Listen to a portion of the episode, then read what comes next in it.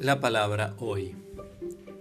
Jesús volvió a Cafarnaúm y se difundió la noticia de que estaba en la casa.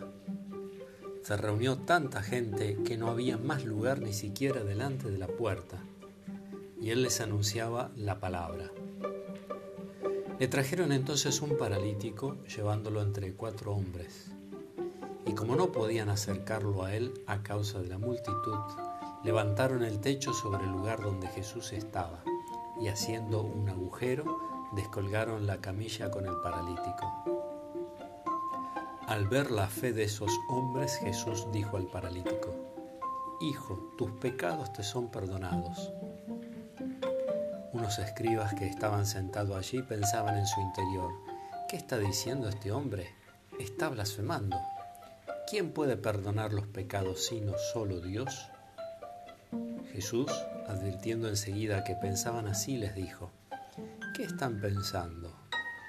¿Qué es más fácil decir al paralítico, tus pecados te son perdonados? ¿O levántate, toma tu camilla y camina?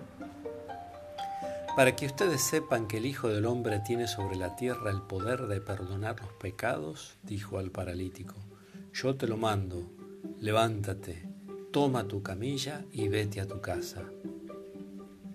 Él se levantó enseguida, tomó su camilla y salió a la vista de todos.